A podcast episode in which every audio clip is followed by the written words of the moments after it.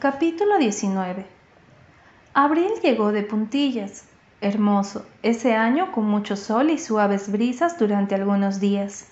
Y luego una tormenta de nieve que venía del noreste volvió a echar un mando blanco sobre el mundo.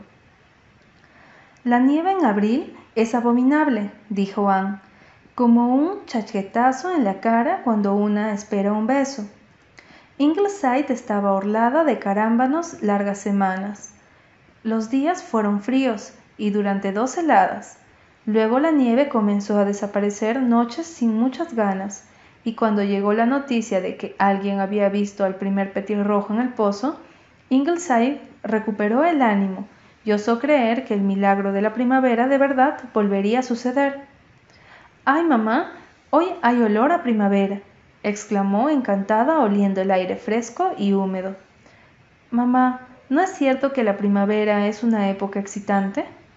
La primavera intentaba sus primeros pasos ese día, como un bebé que aprende a caminar. La estampa invernal de árboles y campos comenzaban a dejarse cubrir por un asomo de verde gem otra vez. Había traído las primeras anémonas. Pero una señora enormemente gorda, hundida en uno de los silloncitos de Ingleside, Jadeante suspiraba y decía con tristeza que las primaveras no eran tan lindas ahora como cuando ella era joven. ¿No le parece que tal vez el cambio esté en nosotros y no en las primaveras, señora Mitchell? preguntó Anne con una sonrisa. Puede ser. Yo sé que yo he cambiado, demasiado, lo sé. No creo que nadie se imagine, cuando me mira ahora, que yo era una de las muchachas más lindas de la zona. Anne reflexionó que ella seguro no se lo imaginaba. Los cabellos finitos, duros, color ratón que se escapaban por debajo del sombrero, con crespones, y el largo velo de viuda, estaban salpicados de grises. Los ojos azules e inexpresivos se veían desvaídos y huecos, y decir que tenía nada más que doble papada era no saber contar. Pero la viuda de Anthony Mitchell estaba muy satisfecha de sí misma en esos momentos, pues nadie de Four Winds tenía atavío mejor. Su voluminoso vestido negro era de crespón. En esos días las mujeres se ponían luto con la intensidad con que se abocarían a una venganza. Anne se salvó de la imperiosidad de decir nada, porque la señora Mitchell no le daba oportunidad. Mi sistema de agua dulce se secó esta semana. Hay una pérdida. Por eso vine al pueblo esta mañana, para que Raymond Russell vaya a arreglármelo. Y pensé para mis adentros, ya que estoy aquí, podría irme hasta Ingleside y pedirle a la esposa del doctor Blythe que escriba una joabítoro para Anthony. ¿Un obituario? preguntó Anne atónita. Sí, esas cosas que ponen en los diarios sobre los muertos. ¿Sabe lo que digo? explicó la viuda de Anthony. Quiero que Anthony tenga uno muy bueno, algo fuera de lo común. Usted escribe cosas, ¿no? De vez en cuando. Escribo algún cuento, admitió Anne, pero una madre atareada no tiene mucho tiempo para esas cosas. Tuve sueños maravillosos en una época, pero ahora me temo que nunca figuraré en el quién es quién, señora Mitchell, y nunca he escrito un obituario en mi vida. Ah, no han de ser difíciles. El viejo tío, Charlie Bates, de cerca de mi casa, escribe casi todos para Lower Glen, pero no es para nada poético, y yo me he empeñado en que quiero una poesía para Anthony. Ah, a él siempre le gustó tanto la poesía. Yo fui a esa charla que dio usted sobre ventajas en el Instituto de Glen la semana pasada y me dije para mí, una persona con esa facilidad de palabra seguro que puede escribir un joabítoro poético. ¿Me hará esa gracia, señora Blythe? A Anthony le hubiera gustado. Él siempre la admiró a usted. Una vez me dijo que cuando usted entraba en una habitación hacía que todas las demás mujeres parecieran comunes y poco distinguidas. A veces hablaba como un poeta, pero no tenía mala intención. Estuve leyendo muchos joabítoros. Tengo un álbum inmenso de ellos, pero Me pareció que no había ninguno que a él le hubiese gustado. Él se reía mucho de estos, y es hora de que se lo mande a hacer. Ya hace dos meses que se murió. Se murió lentamente pero sin dolor. No es una buena época para morirse, tan cerca de la primavera, señora Blythe, pero me las he arreglado lo mejor posible. Supongo que el tío Charlie se va a poner loco de furia si le encargo a otra persona escribir el Joabítoro de Anthony. Pero no me importa. El tío Charlie habla muy bonito, pero él y Anthony nunca se llevaron del todo bien. Y eso quiere decir que no voy a permitir que él escriba el Joabítoro de Anthony. Yo fui la esposa de Anthony, su fiel y amante esposa durante 35 años, señora Blythe, como temiendo que Anne se pensara que habían sido solo treinta y cuatro. Y voy a mandar a hacer un joabítoro que a él le hubiera gustado, aunque me cueste. Eso es lo que me dijo mi hija, Serafín. Está casada y vive en Lombridge, ¿sabe? Lindo nombre, Stephanie, ¿verdad? Lo saqué de una lápida. A Anthony no le gustaba, quería ponerle Judith, por, lo, por la madre, pero yo dije que era demasiado solemne, y él aceptó con mucha generosidad. No era hombre de discutir, aunque siempre la llamó Serap. ¿Dónde estaba? Su hija le decía, ah, sí, Serafín me dijo, mamá, aunque hayas mandado hacer otras cosas o no, manda a que le hagan un lindo joabítoro a papá. Ella y el padre eran muy unidos, aunque él se burlaba de ella a veces, pero a mí me hacía lo mismo. ¿Verdad que lo hará, señora Blythe? Es que no sé mucho de su esposo, señora Mitchell. Ah, yo no puedo contárselo todo, siempre y cuando no quiera saber el color de sus ojos. ¿Sabe, señora Blythe, que Stephanie y yo estábamos charlando de esto y lo otro después del funeral, y yo no pude decir de qué color tenía los ojos. Después de vivir con él durante 35 años, eran suaves y como soñadores. Eso sí, me miraba con una mirada tan seductora cuando me cortejaba. Le fue muy difícil conquistarme, señora Blythe. Estuvo loco por mí durante años. Yo era muy arrogante, entonces, y estaba decidida a elegir con mucho cuidado. La historia de mi vida podría resultarle muy emocionante si alguna vez se le terminaba el material. Señora Blythe. Ah, pero esos días ya se fueron. Tenía más enamorados de los que puede imaginar, pero venían y se iban, y Anthony seguía viniendo. Era bastante buen mozo, además tan esbelto. Yo nunca soporté a los hombres gordos, y él estaba bastante más encumbrado socialmente que yo. Sería la última en negarlo. Será un buen escalón hacia arriba para una Plumer, casarse con Mitchell. Decía mi madre. Yo era una Plumer, señora Blythe, hija de John A. Plumer, y me decía unos piropos tan románticos, señora Blythe. Una vez me dijo que yo tenía el encanto etéreo de la luz de la luna. Yo supe que era algo lindo, aunque hasta el día de hoy no sé lo que quiere decir etéreo. Siempre estuve por buscarlo en el diccionario, pero nunca lo hice bien. La cuestión es que al final le di mi palabra, el honor de que sería su esposa. Es decir, le dije que lo aceptaba. Ah, pero si usted me hubiera visto con mi traje de novia, señora Bly, todos dijeron que parecía un cuadro, delgada como una trucha y con los cabellos dorados como el oro, y una piel, ah, el tiempo hace estragos en nosotros. ¿A usted todavía no le ha ganado, señora Blythe?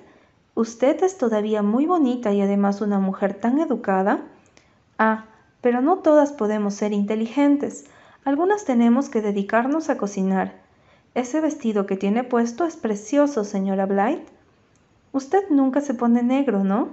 Hace bien. Ya tendrá oportunidad de usarlo antes de mucho. Déjelo para cuando no le quede más remedio. Ah, ¿dónde estaba? Estaba tratando de contarme algo del señor Mitchell. Ah, sí. Bueno, nos casamos. Hubo un gran cometa esa noche. Recuerdo que lo vi cuando íbamos hacia casa. Es una verdadera lástima que usted no haya visto ese cometa, señora Blythe. Era sencillamente bonito. No creo que pueda hablar de él en el Joabítoro, ¿eh? Sería difícil. Bien. La señora Mitchell abandonó el cometa con un suspiro. Haga lo mejor que pueda. Él no tuvo una vida muy emocionante. Una vez se emborrachó, dijo que quería saber cómo era.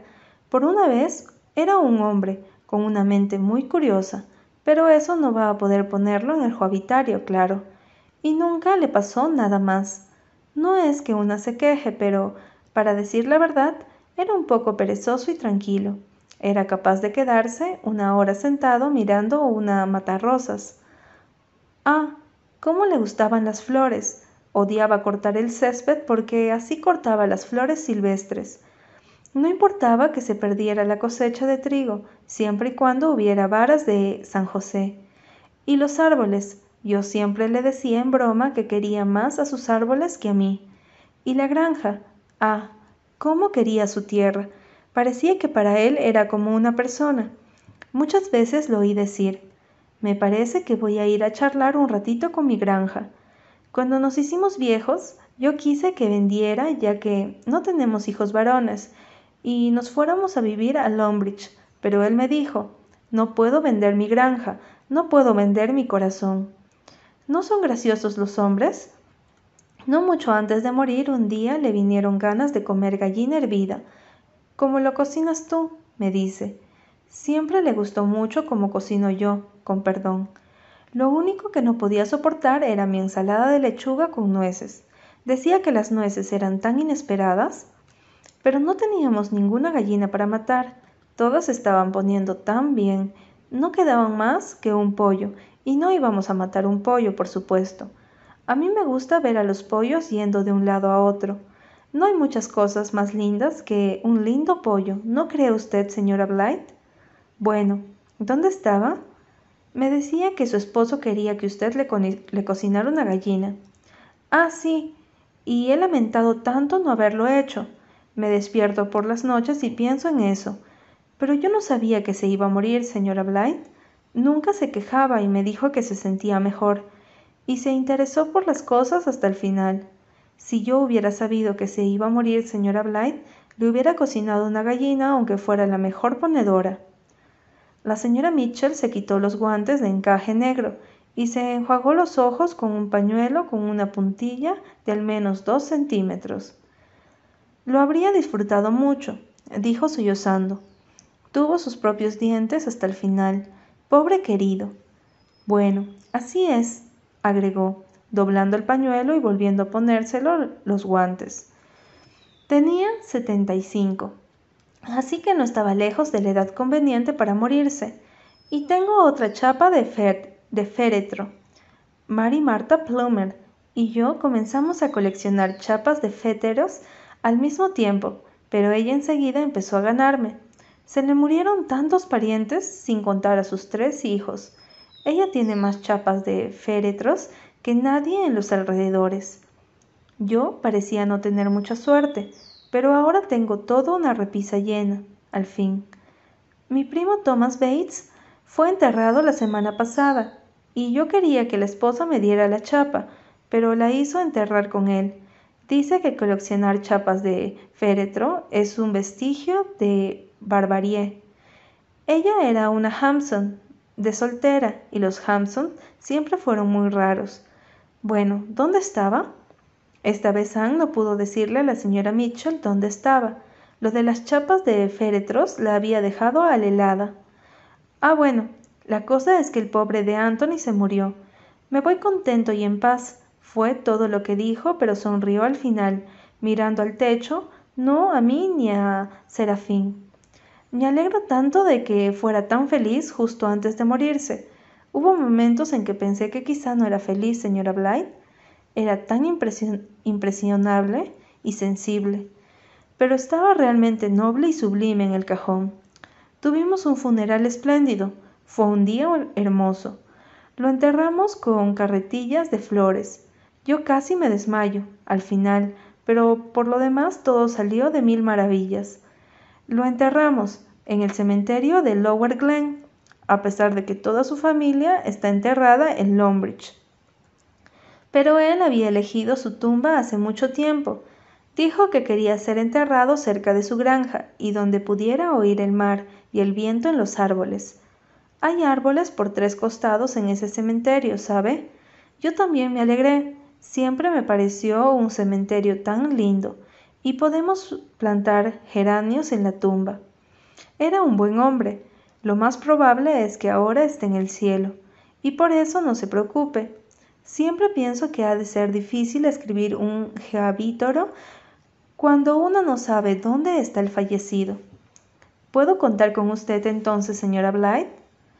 Anne accedió, presintiendo que la señora Mitchell se quedaría sentada allí sin parar de hablar hasta que ella accediera.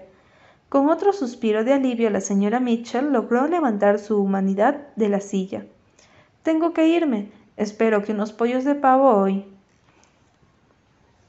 He disfrutado de mi conversación con usted y me da lástima no poder quedarme más. Una se siente muy sola cuando enviuda. Un hombre puede no ser gran cosa para... pero lo extraña cuando se va. Cortésmente, Anne la acompañó hasta el portón. Los niños cazaban petirrojos en el césped y los narcisos nacían por todas partes. Tiene una linda y orgullosa casa aquí. De verdad, una linda y orgullosa casa, señora Blythe. Yo siempre pensaba que me gustaría tener una casa grande, pero siendo nosotros dos y Serafín solos, y además, ¿de dónde íbamos a sacar el dinero? Y Anthony no quería ni hablar de eso. Le tenía muchísimo cariño a la vieja casa. Yo pienso venderla si me hacen una buena oferta, y me iría a vivir a Longbridge o a Mowbray Narrows, donde decidía que sería el mejor lugar para una viuda. El seguro de Anthony me vendrá bien. Digan lo que dijeren, es mejor soportar la pena con el estómago lleno que vacío. Usted lo sabrá en carne propia cuando enviude, aunque espero que falten muchos años todavía. ¿Cómo anda el doctor? Ha sido un invierno con muchos enfermos, así que supongo que le habrá ido muy bien. Ah, pero qué linda familia tiene. Tres niñas. Ahora es muy lindo, pero ya va a ser cuando lleguen a la edad de los novios. No porque yo haya tenido mucho problema con Serafín. Ella es tranquila como el padre y empecinada como él. Cuando se enamoró de John Whittaker, estaba decidida a casarse con él, aunque yo dijera lo contrario. Un cerval. ¿Por qué no lo hizo plantar junto a la puerta del frente? Es muy bueno ese árbol para ahuyentar a las hadas. Pero, ¿quién quiere ahuyentar a las hadas, señora Mitchell? Ahí está hablando como Anthony. Era una broma. Claro que yo no creo en las hadas, pero si llegaran a existir, yo oí decir que son muy traviesas. Buenos días, señora Blythe. Vendré la semana próxima a buscar el Joabítoro. Capítulo 20 ¿Usted se lo buscó, mi querida señora? dijo Susan, que había escuchado casi toda la conversación mientras pulía la pletería de la despensa. ¿Verdad que sí? Ah, Susan, pero yo quiero escribir ese obituario. Me simpatizaba Anthony Mitchell, aunque lo vi muy pocas veces, y estoy segura de que se revolvería en la tumba si le escribieran un obituario como los que aparecen en el Daily Enterprise. Anthony tenía muy poco conveniente sentido del humor. Anthony Mitchell era un muchacho excelente liando, era joven, mi querida señora. Aunque un poco soñador, decían. No era, todo lo emprendedor que Bestie Plumer hubiera querido, pero llevaba una vida decente y pagaba sus deudas. Claro que se casó con la muchacha que menos le convenía. Lo que pasa es que aunque ahora Bessie Plumer parece una tarjeta postal cómica, en esa época era muy linda. Algunas de nosotras, concluyó Susan con un suspiro, no tenemos ni eso para recordar. Mamá, dijo Walter, los dragoncillos están saliendo todos juntos alrededor del patio de atrás. Y dos petirrojos empezaron a hacerse un nidito en el alféizar de la ventana de la despensa. ¿Lo vas a dejar, verdad, mamá? No vas a abrir la ventana para que no se asusten y se vayan, ¿verdad? Ana había visto a Anthony Mitchell una o dos veces, aunque la casita gris donde vivía entre los bosques de abetos y el mar con el gran sauce que la cubría como un inmenso paraguas, estaba en Love Glen. Él era el médico de Mowbray Marrows, quien atendía a casi toda la gente de por allí.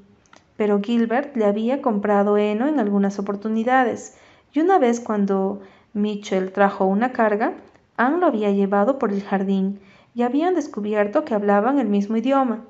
Le habían simpatizado con su cara delgada de líneas marcadas, afable con sus ojos valientes y vivaces, de ese color avellana tirando al dorado, ojos que nunca habían bajado la mirada ni, ni temblado, a excepción tal vez de una vez cuando la hueca y pasajera belleza de Betsy Plummer lo hizo caer en un matrimonio descabellado pero nunca se lo vio desdichado o insatisfecho.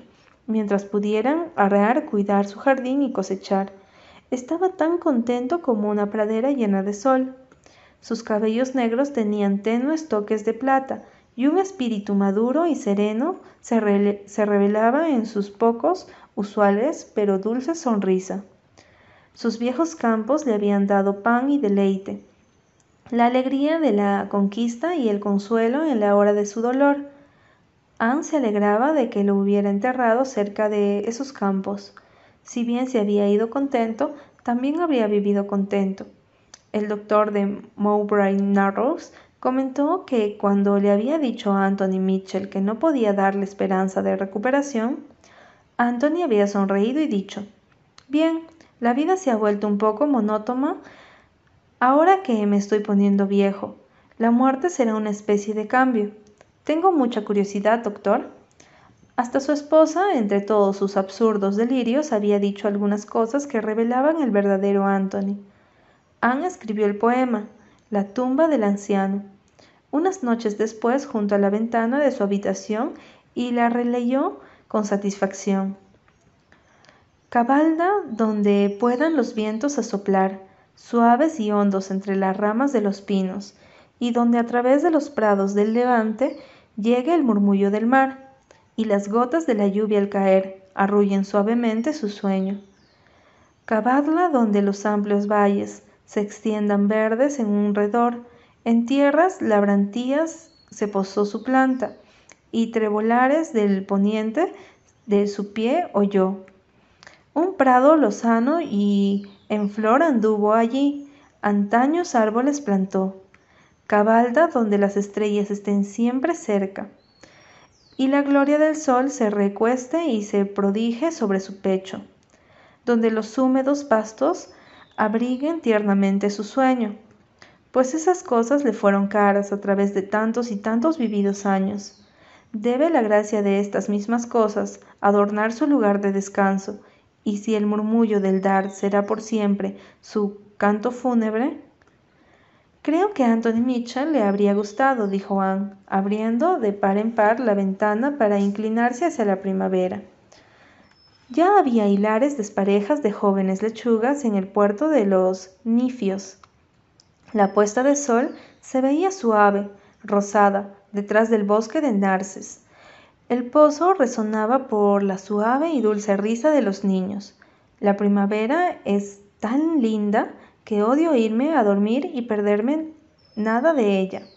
La viuda de Anthony Mitchell fue a buscar su Juabítoro una tarde de la semana siguiente. Anne se lo leyó con secreto orgullo, pero el rostro de la señora Mitchell no expresó una excelsa satisfacción. Caramba, eso sí que es animado. Pone las cosas muy bien, pero no dice ni una palabra sobre que él está en el cielo. No estaba segura de que esté allí. Tan segura que no es necesario mencionarlo, señora Mitchell. Bueno, algunas personas podrían tener dudas. Él no iba a la iglesia con tal frecuencia de vida, aunque era un miembro bien conceptuado. Y no dice nada de su edad, ni menciona las flores. Ah, no se ponía ni contar la cantidad de coronas que había sobre el cajón. Las flores son muy poéticas, creo yo. Lo siento. No, no es culpa suya. Ni por un asomo es culpa suya. Usted hizo lo que pudo y suena hermoso. ¿Cuánto le debo? Bueno, nada, nada, señora Mitchell. Ni se le ocurría, no se me ocurría cobrar. Bueno, yo pensé que me iba a decir eso, así que le traje una botella de mi vino de diente de león. Endulza el estómago, si tiene problemas de gases. Le hubiera traído también una botella de mi té de hierbas, pero tuve miedo de que al doctor no le gustara. Aunque si quiere y le parece, puedo traerle sin que él se entere. No tiene más que decírmelo. No, no, gracias, dijo Anne, bastante secamente. No había terminado de recuperarse todavía de lo de animado. Como quiera, lo convivido con mucho gusto, y yo ya no necesitaré más medicina esta primavera.